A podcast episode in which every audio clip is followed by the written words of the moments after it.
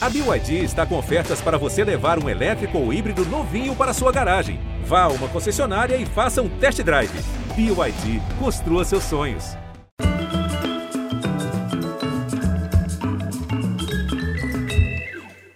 Opa, tudo bem? A gente pensa nela, vem à cabeça adjetivos hoje raros. Singeleza, graça, suavidade, mas é uma leveza marota, a um só tempo inocente e sensual. O dicionário explica: brejerice é sinônimo de malícia. Ora, vejam só. Menina maluquinha, desde piquitita ela fazia poses pro vovô fotógrafo, inventava comerciais de televisão no banheiro. A mãe entendeu o gosto da filha e ensinou a recitar poesia e a pôs em aulas de balé. Mas ainda na escola o teatro fisgou. Na TV, estreou como garota propaganda dos cosméticos Cachemir Bouquet. Ah, só de falar esse nome já dá gosto de época. Mas o melhor mesmo era o jeito que ela dizia, do aroma dos produtos. Uma delícia! Ai, que delícia!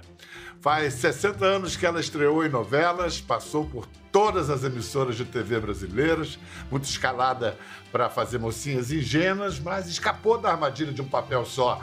Afirmou-se como uma atriz real, título de sua biografia. Agora chegou a hora de se esbaldar fazendo uma das velhinhas mais adoráveis do teatro, a Maud, da peça Ensina-me a Viver. Vem falar comigo, minha linda Nívia Maria.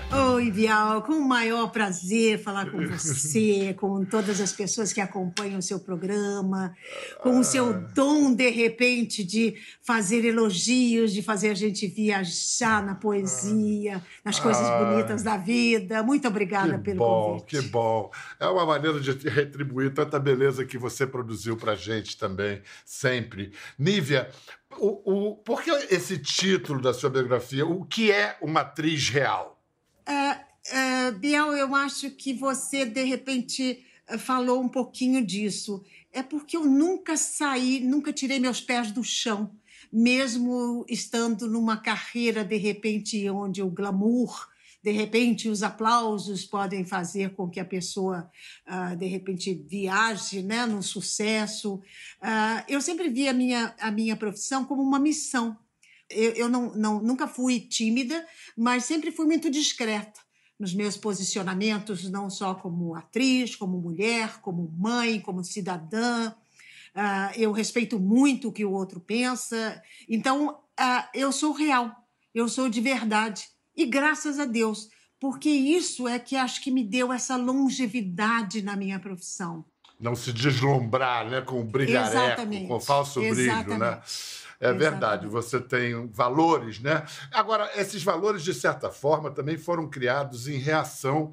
Você, você veio de uma casa de sem artistas, era uma casa de classe média, alta e tudo. Você, de certa maneira, teve que fugir de convenções sociais para se fazer atriz.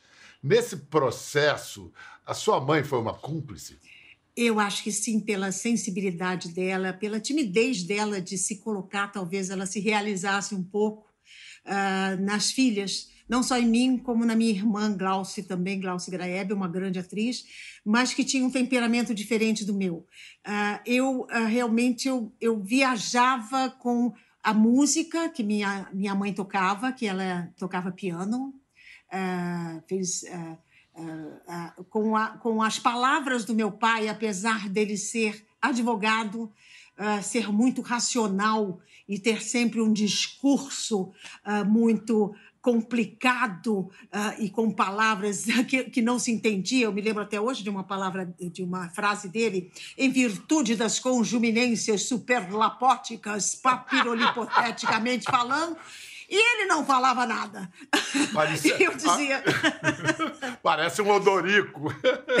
exatamente, exatamente. uh, mas, uh, de certa forma, é, é, é, tinha, assim, na, na, minha genética, um pouquinho dessa, dessa arte, dessa sensibilidade da família e meu avô, principalmente. Sua mãe era portuguesa? Falava com sotaque? Minha mãe, portuguesa. Falava portuguesa de Aveiro, e em homenagem a ela e a minha avó, eu tive a oportunidade na minha carreira de fazer personagens portugueses com sotaque português. Pedra sobre hoje, pedra, você fez. Pedra né? sobre pedra. É. é, que eu. Pois, eu, eu tive um pesadelo horrível, Kleber. Um sonho horrível. Eu sonhei com um monstro, um monstro que tinha umas unhas enormes, umas orelhas assim, olha. Olha, e era tão real, tão real, que eu estranhei quando eu vi que ele, que ele não estava mais aqui. Eu falei de sua mãe porque eu fiquei muito impressionado com uma coisa que você disse. Quando ela morreu, você tinha 40 anos. E mesmo Isso. assim, você teria ficado tão abalada que pensou em largar a carreira. É, não, não era uma coisa assim, uma drástica e dramática, não. Digamos assim, que a, a, era a única da família é, que me apoiava e acompanhava o meu trabalho, o meu desenvolvimento como atriz, e a gente conversava. Confesso aqui que o resto da família pouco se uh, pronunciava a respeito do meu trabalho profissional. Não sei se por uh, timidez, vergonha, ou preconceito, Uh, enfim, a minha mãe era a única que abria e, e falava. Meu pai, mais velho, também me emocionou muito quando fez uma poesia para mim, uh, numa, numa história de, de, de, de num, num, programa de, de, televisão, em que ele uh, me, me parabenizava pela carreira, pela estrada, como eu percorri a estrada, mesmo sendo mulher, num, numa sociedade assim tão Uh, machista, eu, eu, não gosto de usar determinados termos, não, mas uma, uma sociedade um pouco rígida com, uh, com as mulheres por acharem que elas são mais frágeis. Uh, e o, o, ser humano tem os dois lados, é tanto é frágil quanto é forte, se ele quiser.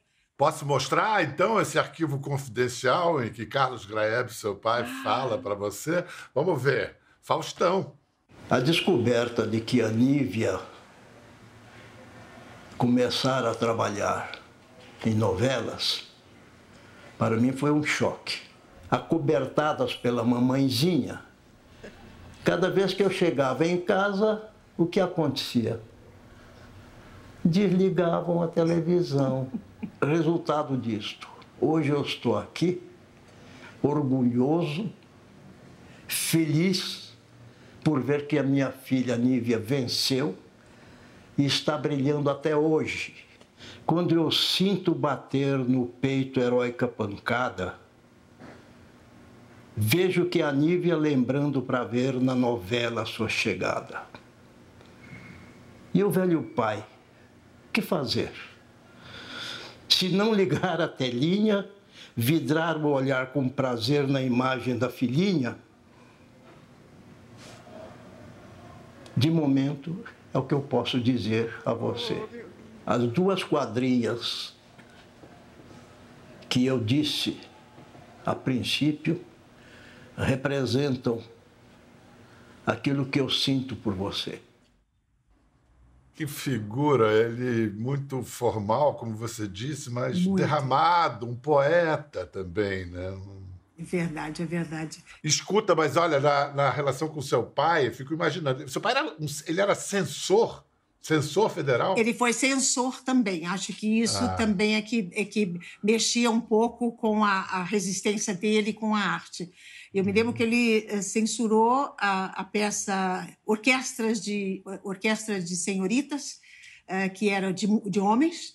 Uh, uh, e, e liberou essa peça e nós achamos muito estranho porque ali vimos assim uma mudança também, um olhar de mudança dele da realidade que ele estava vivendo. É o que a gente precisa, né, Bial? É. A gente tem que observar muito as coisas para se permitir mudar, porque é. o mundo ele não, não para, né? Ele não para.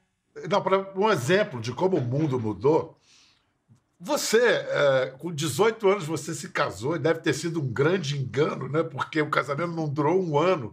E eu me lembro, era também na minha juventude e tal, era aquela figura, a desquitada do terceiro andar. Era um, não era? Era um negócio, era. Um, um estigma, assim. E o seu pai teve que engolir essa. É, e- não, ele, ele, queria, ele queria anular o casamento. Para você ver que esse lado, para não ser desquitada, vamos anular o casamento. Recorre ao é- Vaticano, vai ao Papa. Maravilhoso. Ah, que, que a- apesar de, de- dessa, dessa seriedade minha e dessa. eh, Seriedade não, um juízo né, e responsabilidade minha, eu vivi a vida muito intensamente. Eu tive três casamentos. O primeiro, como você disse, durou seis meses entre conhecer, noivar, casar. Ah, ah, então a gente descobre né, que, que você é impetuoso quando é jovem, que vo... não é que você faça coisas erradas, você simplesmente se engana. Assim, eh, tanto eu quanto ele, nos enganamos. né? Boa! Vamos lá, teve esse primeiro que foi um, um engano, um- era um galã, né? Foi. Eu tenho o nome dele aqui. É o Renato Mastro Rosa, Renato, Master. Master. É, era um príncipe encantado, um homem muito bonito. Eu De- Ah, depois, o pai, depois o pai de seus primeiros filhos, o Edson França. Edson França, isso, que foi um casamento que durou 10 anos, ah, ah, que, que ah, também, ah, enfim, eu acho que tudo tem um começo, meio e fim. Ah, sem, sem raiva e sem ódio. Claro que para eles, para eles sempre foi mais difícil do que para mim terminar o casamento. Eu nunca tive, nunca ah, ah, tive embates, por exemplo, com nenhum deles. Eu simplesmente me coloquei porque eu estava querendo, estava me buscando também, estava me realizando como mulher e estava passando por momentos diferentes. E de repente esse casamento terminou ah, e, e, ah, e eu me encantei ah, logo em seguida por, por, por- pelo meu terceiro marido, que foi Erval Rossano, ah, que ah, foi uma- um casamento que durou 30 anos, 28, 30 anos, ah, de um respeito muito grande, de eh, nós éramos da, da, da mesma profissão, ele um diretor, ele me respeitava muito e eu a ele, mas ah, também chegou um momento em que, ah, ah, na verdade, ele quis se separar e eu respeitei. Não fui eu, foi ele, porque eu a essa altura não queria. E acho que ele fez um bem enorme para mim, porque eu estava exatamente em mais um momento de mudança na minha vida ah, de, de, de encontrar a minha a- auto ah, a minha autonomia como mulher e como pessoa. E isso vai aparecer na sua arte quando você faz a Casa das Sete Mulheres, logo em seguida, nesse momento de. A gente vai chegar lá. Agora eu vou pegar uma linha do tempo para valer. Primeiro, assim, calha de você estrear como profissional, como garota propaganda é, na TV, né? até antes de fazer novela. Então eu quero perguntar. Por que, que o desodorante Cashmere Bouquet era uma delícia e não uma delícia? Veio assim da agência, não? Olha, eu não entendi até agora por que, que eu falei delícia. Ah, talvez. ah, e marcou, porque as pessoas na rua ah, ah, chamou atenção pelo delícia, não pelo, pelo desodorante. Cachemir Bouquet. Ah, então foi mais um, sei lá, um toque aí divino que me que chamou a atenção das pessoas e que foi quando eu comecei a ser chamada para a participação em novelas na televisão brasileira. Olha só, vou mostrar agora a novela. Você entra na Globo em 72, com a novela Primeiro Amor, do Walter Negrão, mas a gente vai mostrar. Acho que ali você estourou. 75, a Moreninha, você era Moreninha, baseada na obra de Joaquim Manuel de Macedo. Carolina era a própria Moreninha. Olha, olha, vamos ver essa cena com o Mário Cardoso.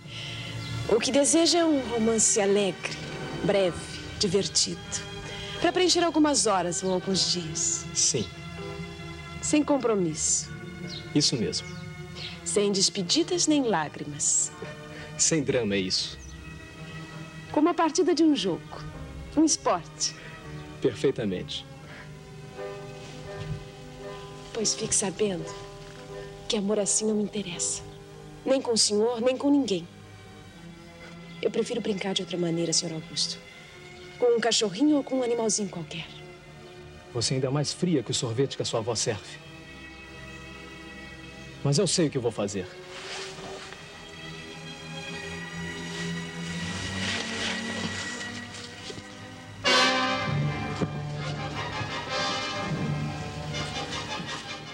Mário Cardoso levando o que bem mereceu. Texto delicioso. Você é mais fria que o sorvete que sua avó serve. Marcos, Mar, Marcos Rei adaptou.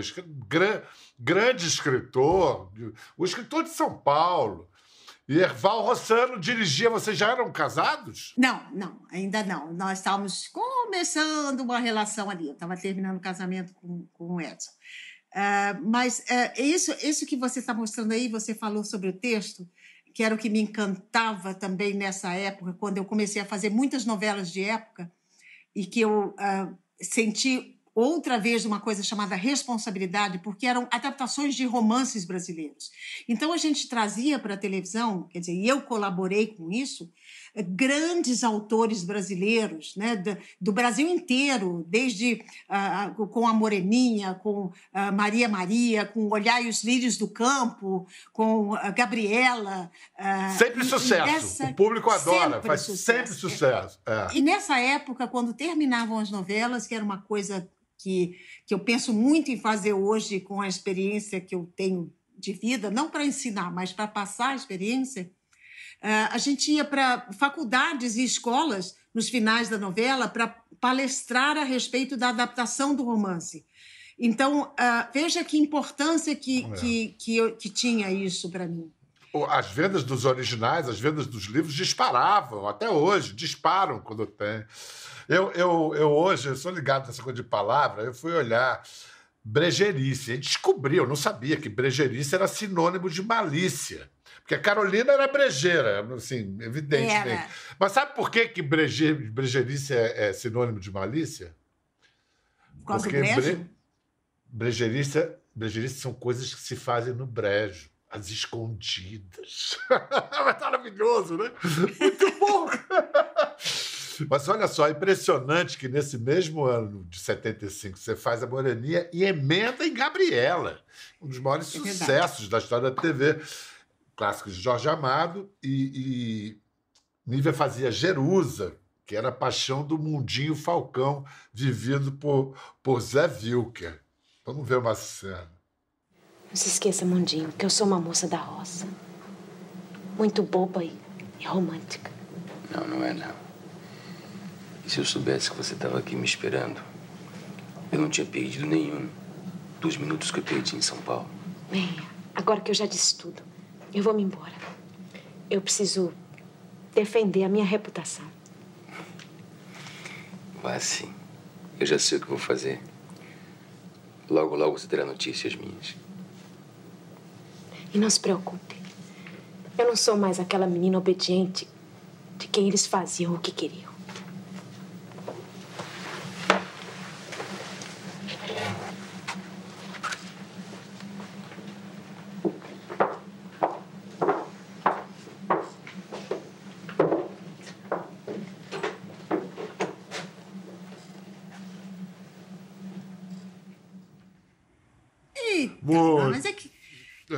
Beijei muita gente, eu beijei muita gente. Nossa Senhora, meus amigos, meus companheiros de trabalho, que, nossa, uh, todos eles a gente, a gente tinha uma liga muito grande. Eu não. Que, que eu acho que era isso que funcionava também para o público, né? A empatia de. Desses tantos companheiros que você beijou, qual tem um beijo assim inesquecível, um beijo que você destacaria? Sem trair todos os outros. Não, não, nenhum. Todos eles foram sempre. Não era a Nívia Maria que beijava, era o personagem. Ah! É claro, claro. Ah, tá aí. A gente já explicou isso aqui. Beijo técnico é isso. Não é a Nívia Maria, é o personagem que beija. Maravilhoso. Gabriela foi vendida para um monte de país. Você é Jerusa ainda em Portugal eu, até hoje? Eu sou até hoje Jerusa em Portugal, em, em Lisboa. Nossa, foi maravilhoso. Foi é, Jerusa e, e, a, e a Moreninha que, aqui ainda, né? Que eu, já, eu canso de dizer, gente, eu sou a vovó da Moreninha agora, calma. Moreninhazinha. Aí vamos lá. Maria Maria, de 78, Manuel Carlos. Manuel Carlos, se não me engano, estreando na Globo. Sim, foi a, a foi a primeira ah. novela do, do Maneco, né, que o Herbal convidou. uh, e o romance Maria do Zá, que chamava Maria do Zá de Isso. Lindolfo Rocha. Eu fico imaginando você fazer duas personagens, duas gêmeas naquele era o máximo para a época, os recursos tecnológicos da Globo naquele momento, mas pô, devia é levar um tempão, hein? O grande mérito também era dos técnicos e das pessoas que trabalhavam na produção de Maria Maria, que tinha esses personagens duplos. Então, uh, tudo era feito com com uh, muito cuidado, às vezes se fazia só três cenas por dia. Eu tinha uma dublê, uh, e eu lembro que uma vez o, o Erval fez uma, uma, cena muito bonita em que eu falo comigo mesmo e uma, uma das, das Marias está refletida. Então tinha três, três Marias no ar muito bacana você reconhecer o esforço dos técnicos e de todo mundo, mas é, mas é a atriz que tem que ficar lá profissionalmente esperando horas e horas e horas debaixo da luz e mantendo ah, né, o brilho, isso mantendo aí, a boa disposição. Vamos mas ver, eu acho que é. É, humor, humor eu é... tenho, sabe?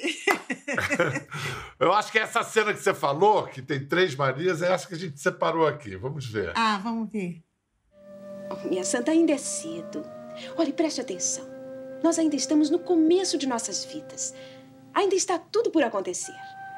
Ainda? Virgem Maria. Tudo de bom, minha santa. Anime-se. Não vê? Não vê como eu estou alegre, como eu estou feliz? É, eu estou vendo. Pois faça como eu. Fique feliz. Ria. Agora sim. Quero que todos vejam o seu sorriso. Olha lá. Três Marias. É Três Marias. Você vê que, que, que impressionante, né? A, a, a, também a gente está revendo isso, Bial, e foi uma coisa que, a partir de um determinado momento, eu fico, comecei a ficar preocupada, porque eram diferentes os personagens, mas tinham algumas características parecidas. E eu, como atriz, estava querendo sair um pouco da, da, do, do, do da, da como a gente fala da comodidade, né? da, do, da zona de conforto, que como se diz hoje, uhum. uh, que foi quando, claro que fiz outros trabalhos, mas foi quando também uh, saí da, da, das novelas das seis para ir para os outros horários, uh, tentar personagens mais, mais maduros, né? Vamos lá, século XXI, é, nesse momento da vida que a pouco você se referiu, você faz uma vilã, outra Maria, e ganha o prêmio de melhor atriz da APCA, Associação Paulista de Críticos de Arte, 2003, A Casa das Sete Mulheres. Como é que vai se abalar no meio desta guerra, Maria? O que vais fazer em Pelotas com duas gurias? Gurias não, que eu só vou levar uma, Mariana. Porque a sair já está perdida. Ela não é mais minha filha. Os filhos sempre serão filhos, mesmo quando nos desobedecem ou nos desagradam, Maria. Eu não sou leniente como vós me ser. E jamais toleraria a falta de compostura dos seus filhos. Começando por Perpétua. O que, que tem Perpétua? O que, que tem Perpétua? Se tu tivesse expulso firme, ela não teria seduzido um homem casado. Cala a boca!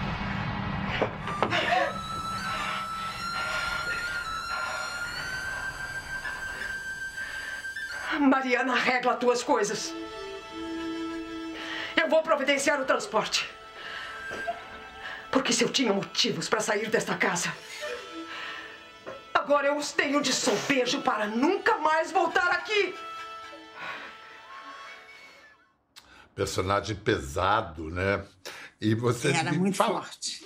Fala um pouco então o que, que representou esse personagem, essa série chegar naquele momento de sua vida para sua vida profissional e pessoal.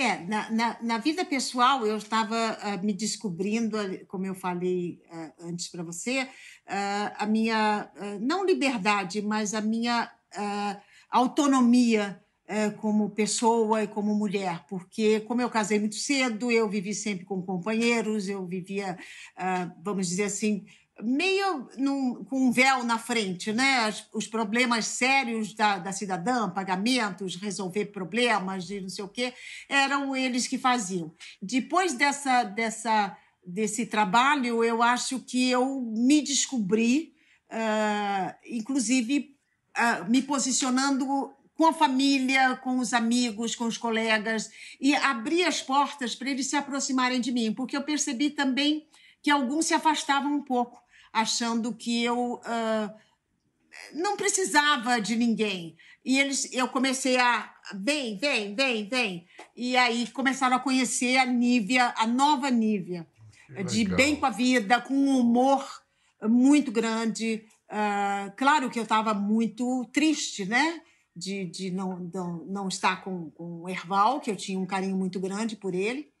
Mas uh, os próximos trabalhos todos refletem tudo isso de novo que eu comecei a fazer na minha carreira, inclusive teatro, que eu comecei a fazer mais teatro.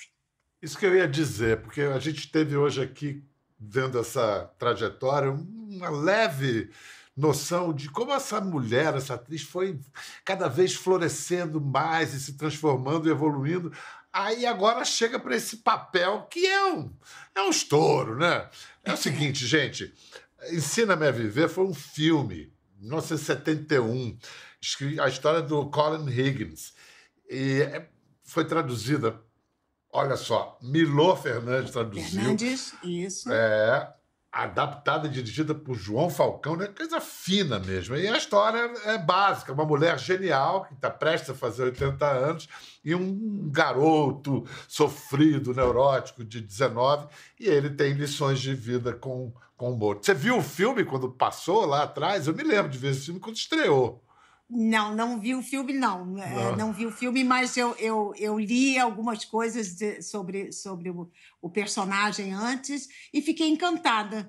Fiquei encantada e disse: nossa, uh, veio como um prêmio depois desse momento tão difícil que a gente passou da, da, da pandemia. Da pandemia. Uh, vem essa mulher com essa lucidez enorme que ela tem.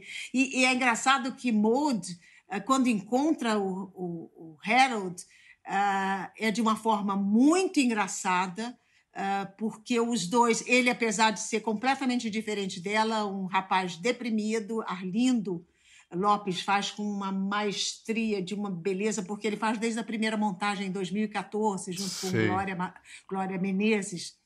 Uh, e uh, eu, eu uh, meu Deus, eu, quando eu vi as coisas que ela diz, ficaram tão gravadas em mim que eu, de repente, hoje, quando faço o espetáculo, o público mistura a Nívia com a Maud, porque o, o, o, meu humor está no espetáculo, a minha.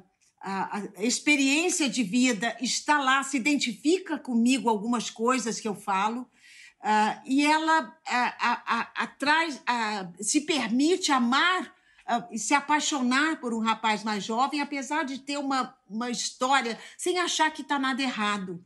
Que está nada errado. Ela diz uma, umas coisas fantásticas, como uh, a, a, frase que ela diz: Ninguém é dono de nada, Harold.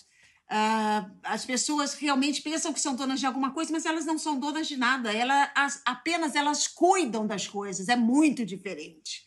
Quando ela se coloca, veja só como está atual o conteúdo da peça. Quando ela fala do amor, quando ela diz para ele que a vida é um jogo, e é um jogo mesmo. Você entra, você pode uh, uh, se machucar, você pode. Perder. Tem que ir para frente, perder, vencer. o que importa, e ela dizia: o que importa é você, depois que acaba o jogo, ter o que contar se você não tiver o que contar, não tem graça. Né? O que vale se você não tem uma boa história para contar. Aliás, boa história, eu soube de um elogio maravilhoso que você recebeu. Não sei se foi uma amiga, quem falou para você que viu a Mold e falou assim: Mas eu não consegui ver você, Nívia. Teve esse elogio? Isso é consagração. A plateia realmente reage dessa forma. Uh, e tem o Caruso, né? meu querido Caruso, eh, que foi na peça e disse isso. E Caruso a gente se conhece há anos, né? Ele é um o que, o que ele faz com o teatro há tantos anos. Ele disse: Eu não consegui ver você e se emocionou. Eu falei assim, Caruso, mas é isso mesmo que eu quero que as pessoas vejam hoje em mim. Não que esqueçam a minha história, o meu trabalho de atriz, mas que. Uh, vejam que ah, eu ainda estou produtiva, eu ainda estou uh, reagente, re, re, entendeu? E resistente aqui, e com vigor, uh, e Muito. com prazer enorme São orgasmos múltiplos no Ensina-me a Viver, viu? É maravilhoso. Ah. Desculpa, eu, eu sei que, o programa vai tarde, eu posso dizer isso. Aí eu quero agradecer muito também a Não. equipe toda técnica, porque a montagem do João, ela, ela valoriza todas as pessoas que estão no palco, luz, ah, cenário, ah, áudio, som, ah, as pessoas que participam, é mu- a montagem é maravilhosa e os meus colegas atores, todos eles talentosíssimos e agradeço ao Arlindo Lopes até hoje a lembrança do meu nome para participar dessa montagem. Ó, está em cartaz no Teatro Porto, em São Paulo, até o dia 9 de outubro. Corre lá. Nívia, você está no ar em duas reprises. No Vi, você está no Caminho das Índias, Caminho das Índias M, de 2009. Pedra sobre Pedra, de 92, entrou agora no Globoplay. E vem aí coisa inédita, coisa boa, inédita, uma série do Globoplay chamada A Divisão, com uma revelação de ator dramático chamado Marcelo Adnet. O que é a Marcelo divisão e o que é esse Marcelo Adnet para além do comediante que a gente conhece? Pois é, a gente tem aí essa série que já é a, a terceira temporada, terceira e quarta temporada que nós estamos terminando de filmar. É, Ele me surpreendeu com a, com, como ator dramático que ele é. Muito engraçado, muito engraçado, a gente sabe, mas o ator dramático, eu faço mãe dele. E na série A Divisão, as pessoas que já assistiram aos outros ah, episódios, elas veem assim uma realidade que a gente, que o Brasil está vivendo ah, com a violência ah, na, nas- na- na periferia, nos morros, nas comunidades, fala sobre sequestros que vou dar um spoiler aqui, que é o sequestrado. Então é muito forte também o conteúdo, a, a maneira como a gente vive esse momento difícil que tantas famílias já viveram. E o prazer de estar no streaming também, né? No, no, no Globoplay, ah, que deve estar chegando aí.